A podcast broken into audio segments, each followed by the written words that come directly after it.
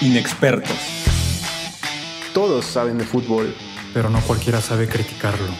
Somos simplemente André, José, Rodrigo, Brad y Jalín. ¡Comenzamos!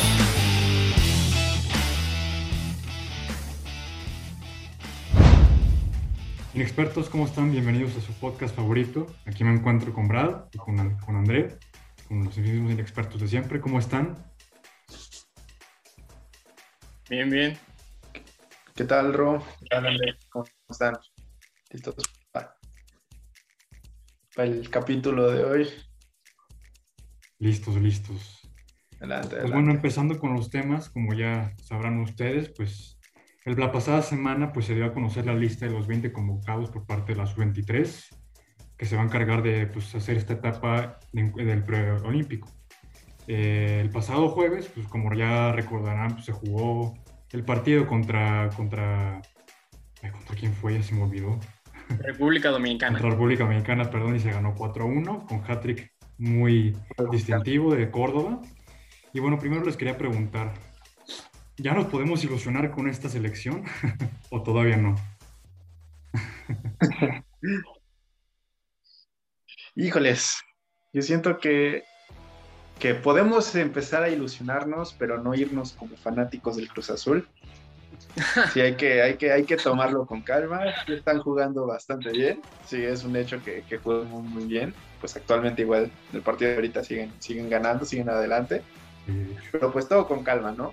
No hay que aplicar la de siempre de ilusionarnos antes de tiempo, cuando, porque pues a final de cuentas, si, si los resultados terminan siendo negativos, pues va a ser más, más duro ese golpe de realidad. Así que, que aceptar que están jugando bien, pero pues hay que tomárnosla con calma. ¿Y tú, André? Creo que, bueno, creo que lo comentábamos el episodio pasado. Varios de ellos sí están siendo titulares, siendo, siendo regulares con sus clubes. Varios de ellos pues ya son importantes, ya, ya están consolidados, por decirlo así. Pero, por ejemplo, eh, entrevistaban hace poco al Tata y decían, ¿no? Que ciertos jugadores, por ejemplo, Córdoba, ya les falta muy poco, ¿no? Para dar ese paso a Europa. Ya, ya parece que ya tienen ese nivel. Pero hay otros, en esta sub-23, que no, porque o no están teniendo actividad regular, o parece que algún, por ejemplo, el caso de Mozo, que parece que por un momento ya se subió en el ladrillo. Entonces, yo creo que sobre todo estos chavos hay que orientarlos bien y, y darse cuenta que, uh, o sea, realmente todavía les falta un proceso de madurez.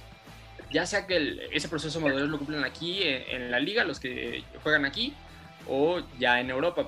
Pero sobre todo en el caso de Europa, por ejemplo, lo que le, lo que le pasó a Diego Lainez, Eh, que a mi parecer se fue muy chavo y apenas allá ya está agarrando como ese rodaje, ¿no? De, de esa madurez que necesita para, porque al final de cuentas en Europa es el mismo deporte, pero se juega a otra velocidad. Sí, exacto. Sí, pues miren, Sí, yo sí, lo sí. veo. Y fíjate Bueno, que Ah, perdón, vas, Brad. siento que sí, sí, sí, este, es muy importante eso que dices de, de la madurez. Porque, ok, sí, tenemos eh, la madurez ahorita en lo que es el preolímpico, pero también hay que tomar en cuenta qué madurez van a tener los chavos durante los olímpicos, si es que llegamos, todavía no estamos adentro, y después de los olímpicos, porque recordar de esa selección dorada de, de 2012 que muchos jugadores realmente desaparecieron un par de años después de que se obtuvo la medalla dorada, así que siento que que esa madurez, dependiendo del club en el que estén o el entrenador con el que estén trabajando, pues va a ser importante hoy, mañana y en unos años también. Sí, claro. Yo la verdad combino elementos de lo que dicen ambos. La verdad siento que es una selección muy buena. Mostró un- una imagen muy contundente en el partido pasado. Me gustó personalmente cómo jugaron. Pero sí, son jóvenes finalmente y necesitan, necesitan primero ese rodaje desde etapas pues más bajas para finalmente dar el paso obviamente controlado, no agigantado como ya lo mencionaba, que lo hizo Laines, muy chavo. Y es algo también a, a discutir dentro de la Liga Mexicana, ¿no? Que es donde la mayoría, bueno, creo que todos los chavos se están desempeñando actualmente en sus equipos, y ya lo habíamos comentado también en, algún, en un episodio de Inexpertos, es este pues, especie de síndrome que hace que los jugadores quieran, bueno, se les, se les alzan los aires, se quieren ir a Europa luego, luego, y no tienen esa etapa de crecimiento, ¿no? Y bueno, aquí después yo les quiero preguntar, ya tomando en cuenta el partido jugado y bueno, ahorita está jugando otro, ya podremos ver el resumen. ¿Cuáles para ustedes son algunos jugadores a observar durante este periodo preolímpico? Con jugadores interesantes. Sin lugar a dudas, yo ahorita me voy por dos. Siento que la labor de Córdoba va a ser bastante apreciable dependiendo de, de cómo se desempeña en este preolímpico. Va a ser un, un gran paso hacia su futuro. Digo, ya no está tan chavo, ya tiene sus añitos. En el América ya es inamovible, pero finalmente, pues ya está para dar, ya está en edad de dar el siguiente paso. Y mi otro jugador siento que, más allá de, de, de mi fanatismo por las chivas, es Macías. Siento que es el 9 que que hace falta para una selección, recordando que Jiménez pues ya, ya no está tan joven. Final de cuentas es el único delantero central, el único centro delantero que tenemos ahorita de esa edad, que, que está realmente partiéndola aquí en la Liga Mexicana. Así que siento que es como un reto muy importante para él, para demostrar realmente de lo que es capaz y pues igual, si en una, el año pasado, la temporada pasada sonaba para ya irse a Europa, pues qué mejor que, que se consolide totalmente para poder irse. Claro, eh, yo también me quedaría con Córdoba porque yo creo que viendo el, el talento que tiene, yo creo que individualmente puede que sea el mejor de esta selección sub-23 por las posiciones que te puede jugar, porque te maneja los dos perfiles, porque te puede jugar en, prácticamente las, todas las zonas del campo. De hecho, el partido pasado mete un hat-trick porque le encanta llegar al área y es algo que no vemos tanto en, los mediocampistas de, de la liga. Y yo pensaría que, aunque no están en el mejor nivel, yo creo que el llegar a selección les puede ayudar bastante. Por ejemplo, en el caso de Antuna, yo creo que sus mejores momentos han sido en la selección, sobre todo lo que, lo que pasó en la Copa Oro, cuando entra de rebote, ¿no? Prácticamente a, por el Tata Martino, porque hay muchos lesionados y termina siendo de lo mejor. Yo pienso en, en, esa Copa Oro y puede que pueda retomar un poco ese nivel que ahorita no está teniendo con las Chivas.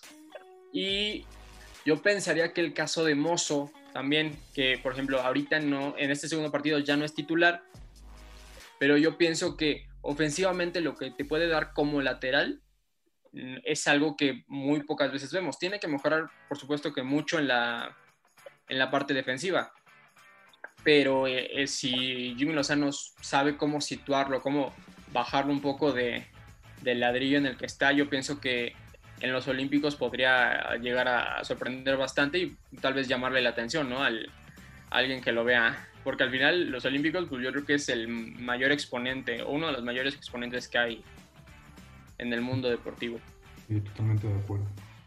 Yo la verdad concuerdo con ustedes dos. Córdoba es un jugador bastante destacable, que incluso puede cumplir ya en un futuro como figura de la selección incluso. Y bueno, ya final, final pregunta en este tema. ¿Esta selección es un vistazo de lo que podremos ver en el Mundial de 2026? Mm, lo veo viable, siempre y cuando no, no, no, se repita lo que pasó con la, con la selección de, del 2012, de los Olímpicos, porque a final de cuentas muchos de esos jugadores apuntaban para, para grandes cosas. Hay que recordar simplemente pues, jugadores como el Chatón, que era figura de Chivas, un crack, uno de los, en su momento uno de los mejores este, mediocampistas defensivos de la liga, y terminó desapareciendo. Siento que es muy importante retomar eso, porque a final de cuentas, ¿cuántos jugadores que estuvieron en ese 2012 llegaron al Mundial del 2018? Más o menos que es pues, el mismo tiempo. Así que siento que es que no hay que este, ilusionarnos con ellos, sino pues aguantar un poco y al final de cuentas pues esperar, ¿no?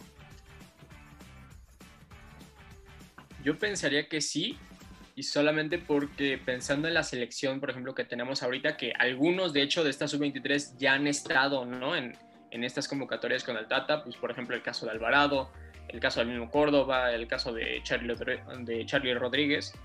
Yo pienso que sí, porque varios de los veteranos que ahorita están en la selección ya no van a llegar a ese Mundial 2026 y uno que otro ya ni siquiera va a llegar al de 2022. Entonces yo pensaría que sí, por ejemplo, casos muy puntuales de, perfiles tal vez de jugadores que no hay en la selección mayor, el caso de Córdoba, el caso de Macías, si es que le logra, por ejemplo, ganar la batalla a Henry Martin, que ahorita Henry Martin ya le comió ¿no? el, ser el teórico suplente ¿no? de, Raúl Jiménez en, en la mayor, y puede que algún otro más que ya esté como, digamos que empujando a la puerta, ¿no? de la mayor puede que ya se apunte, incluso sea, sea titular, ¿no? En, en el medio del 2022, pero yo pienso que sí, varios de estos puede que lleguen a 2026 con que agarren esa regularidad, ¿no? Sobre todo los que no están jugando. El caso de Jurado, que ya desde, desde hace como dos años, ¿no? Ya decían, ¿no? Que eh, futuro portero, ¿no? Del, del Mundial 2026, pero ahorita no está jugando y porque el titular en su equipo es un portero de 38 años. Entonces es darle rodaje, ¿no? A, estos jugadores jóvenes. Sí. sí, pues ciertamente será como la base, es la base, la que estamos viendo ahorita actualmente, pues de la selección, ¿no? Que en un futuro, pues, ojalá se pueda dar el quinto partido o no. Pero bueno, ya pasando a otro tema, del otro lado del, del globo, pues se da a conocer el sorteo de la Champions League para la etapa de cuartos de final. Pues, el pasado viernes, y bueno, los partidos de cuartos de final se llevarán a cabo el 6 y 7 de, abril, en los partidos de ida, y los partidos de vuelta el 13 y 14 de abril. Pues hay una serie de encuentros bastante interesantes que prometen mucho. Y pues les quiero preguntar uno por uno qué esperan de este encuentro y quién pasará. Pues primero, Bayern contra PSG. Para mí el claro favorito, el Bayern. Sí, estoy de acuerdo. Sí, siento que lo que ha venido demostrando el Bayern Bundesliga. Realmente ha tenido unos pequeños tropiezos, pero a final de cuentas cuando, cuando se ponen a jugar, no hay equipo que, les haga frente. Se ha demostrado simplemente Lewandowski, 35 goles en 26 partidos, si mal no recuerdo. Es una bestia, o sea, el Bayern ahorita anda imparable, ya agarraron esa rachita y realmente en competencias europeas no, no veo que el Paris, aunque esté jugando bien y tenga todas estas estrellas y todo ese dinero, no, no siento que le alcance. Yo sí lo veo un poco más parejo. O sea, sí, sí veo favorito al Bayern y no hay más razón que porque es una planadora y bueno, lo ganó todo la temporada pasada. Pero sí pienso que la debilidad del Bayern es la defensa, sin duda, sobre todo porque aunque tengan, por ejemplo, a Álava, el otro central, pues casi siempre es Boateng o Zule, y bueno, digamos que la velocidad, pues no es el, no es el fuerte de ninguno de los dos. No. y yo pensaría que si, eh, hay que ver si Neymar, ¿no? Estaría.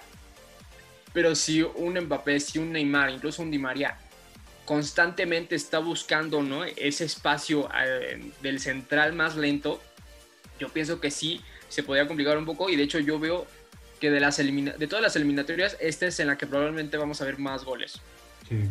Porque los, los dos eh, son ofensivamente espectaculares, pero defensivamente los dos son bastante flojitos. Yo creo que sí vamos a ver muchísimos goles en, el partido de ida y la vuelta.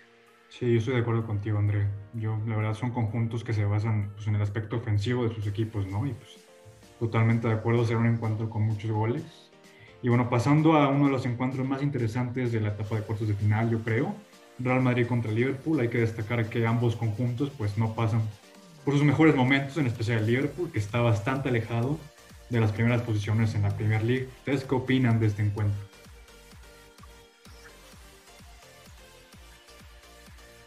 Lo veo, yo creo que es la más pareja de... Es, es difícil.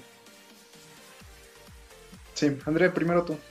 Ah, eh, sí, este. O sea, yo creo que es la más pareja de, todas. Yo creo que los dos, dentro de sus posibilidades y dentro de lo mal que se veían, yo creo que hace un mes, poquito más, sobre todo cuando el Liverpool tenía.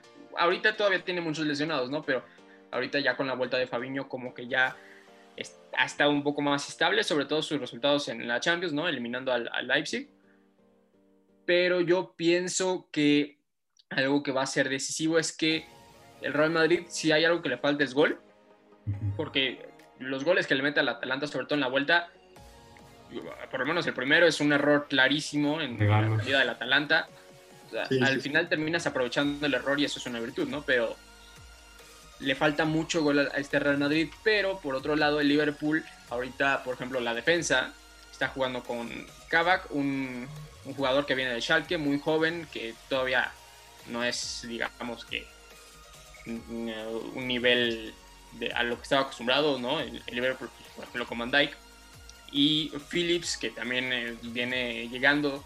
Entonces yo creo que puede que ahí sea definitivo quién, quién, es, quién es capaz de, de contener de cierta manera el ataque del otro. Yo creo que es la más pareja de todas. Yo la veo bastante pareja y yo creo que es bastante interesante el, el duelo que vamos a ver ahí entre, entre Salah y Ramos, ¿no? Recordando lo, que pasó en la final de la Champions. Sí, va a ser. Lo que, a ver, a ver si. Eh, o sea, yo, creo que Salah es un poco más. Eh, es, mejor, es mejor persona, pero no vaya a ver ahí alguna jugada medio, medio particular. Ay, a ver, va a estar interesante, sí, va a estar interesante ese duelo. Yo luego ese partido lo veo más como una para ver quién recupera más de esta temporada tan mala que han estado teniendo. Siento que es como, como ese último esfuerzo para ver quién pues deja la, cabeza más en alto, ¿no? A final de temporada. Porque pues el Liverpool viene de, una defensa de título terrible, o sea, devastadora, peor racha de la historia, o sea, Liverpool está teniendo una temporada para el olvido y realmente pues lo único que le queda es la Champions. De igual manera el Real Madrid fuera de Copa del Rey, este en liga pues no está no está brillando, sus jugadores que apuntaban para ser los herederos no están dando nada que dar, Hazard por los suelos. O sea, siento que, que va a ser un duelo interesante también por la parte deportiva, histórica y ahorita más que nada por ver quién termina teniendo más orgullo para levantar la historia del club. Sí, yo lo veo finalmente como un duelo para demostrar quién está menos peor en sus respectivas ligas. Pero sí, sin duda va a estar muy interesante ver cómo se desarrolla este, este encuentro. Y bueno, pasando a uno de los partidos más interesantes de esta etapa, desde mi punto de vista, Porto contra Chelsea. Ambos equipos, pues yo honestamente pensaba que no iban a pasar esta etapa, pero pues, venos aquí. ¿Qué opinan ustedes? Sí es favorito el Chelsea, pero no va a ser tan fácil. Ya vimos que, aunque la Juve sí, eh, lo de la Juve fue un fracaso, el Porto se aprovechó de nuevo cuenta pues, los errores que, sobre todo en el partido de ida, es impresionante los errores que comete la Juve, ¿no? Pero el Porto está ahí, las aprovecha y aún quedándose con un hombre menos en el partido de vuelta, pues logra, ¿no? Clasificarse. Yo pienso que si el Chelsea favorito, sobre todo por la plantilla, ¿no? Teniendo los jugadores que tiene, eh, Timo Werner, Kai Havertz, Hakim Ziyech, yo, yo pienso honestamente que aunque la temporada ha sido mala para el Chelsea, tomando ¿no? los primeros seis meses con el caso de Lampard, ahorita con, con Tuchel le ha dado completamente la vuelta, ¿no? Es, sigue invicto, ¿no? Con, el, con este nuevo técnico. Yo pienso que analizando jugador por jugador, el Chelsea tiene de las, mejores plantillas de Europa. Tal vez no la mejor, creo que todavía por arriba están, ¿no? Tipo Bayern Munich, eh, Manchester City. Pero si lo pones por plantilla, yo creo que debe ser la tercera o cuarta mejor de los equipos que hay en, estos cuartos de final.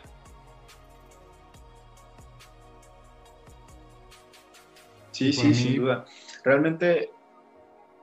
Vas, vas, por favor.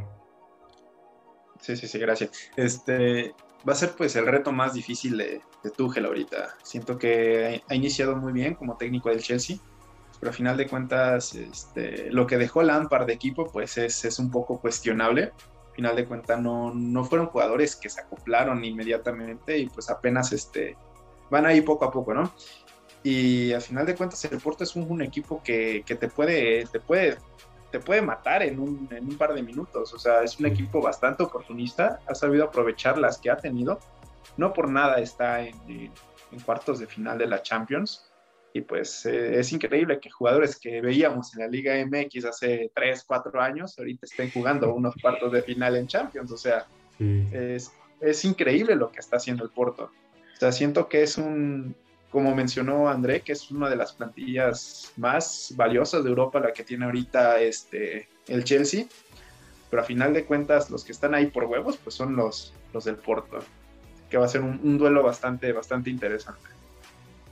Sí, para mí, pues en lo personal me voy con el Chelsea, pero pues igual hay que destacar muchísimo el trabajo que ha hecho el Porto en cuanto a sacrificio y esfuerzo.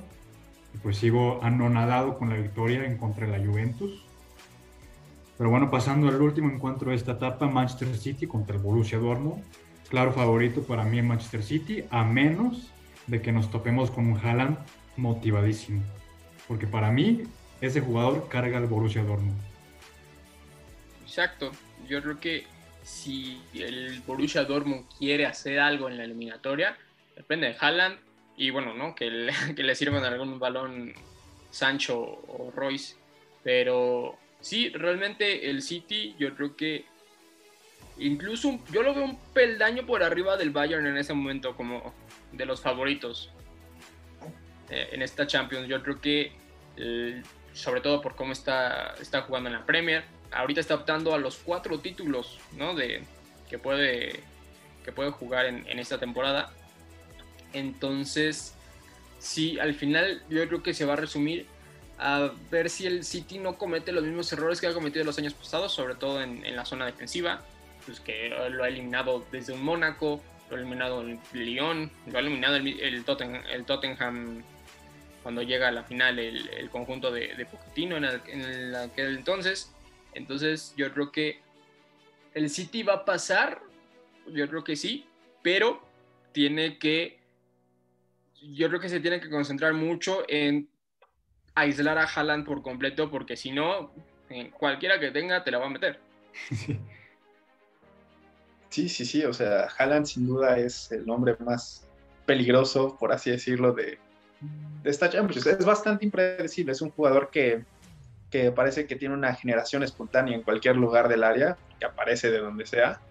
Este, así que sí, o sea, el que el City llegue a las semifinales depende prácticamente de cómo cómo le apliquen esa marca a Haaland, porque debe ser una marca pesadita, una marca pegajosa, no deben de, darle espacio realmente.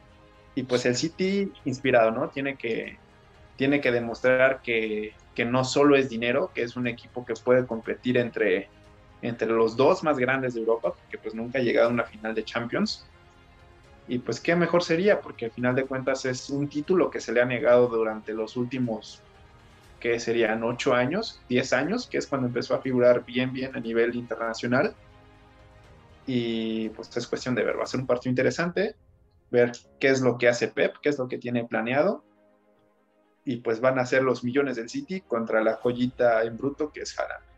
Sí, sí, Pues bueno, se viene una cartelera bastante interesante en esta fase de cuartos de final. Hay que estar pendientes de cada partido, sin duda se vienen muchísimos goles, y bueno, pero bueno, en expertos hemos llegado al fin de este podcast, de este episodio. Les agradecemos muchísimo por escucharnos. Gracias Brad, gracias André por sus respectivas opiniones. No olviden seguirnos en nuestras redes sociales, sin expertos, in-expertos, mayúscula. Estamos disponibles en Instagram, Anchor y Spotify. Hasta luego, expertos. Hasta luego. Adiós.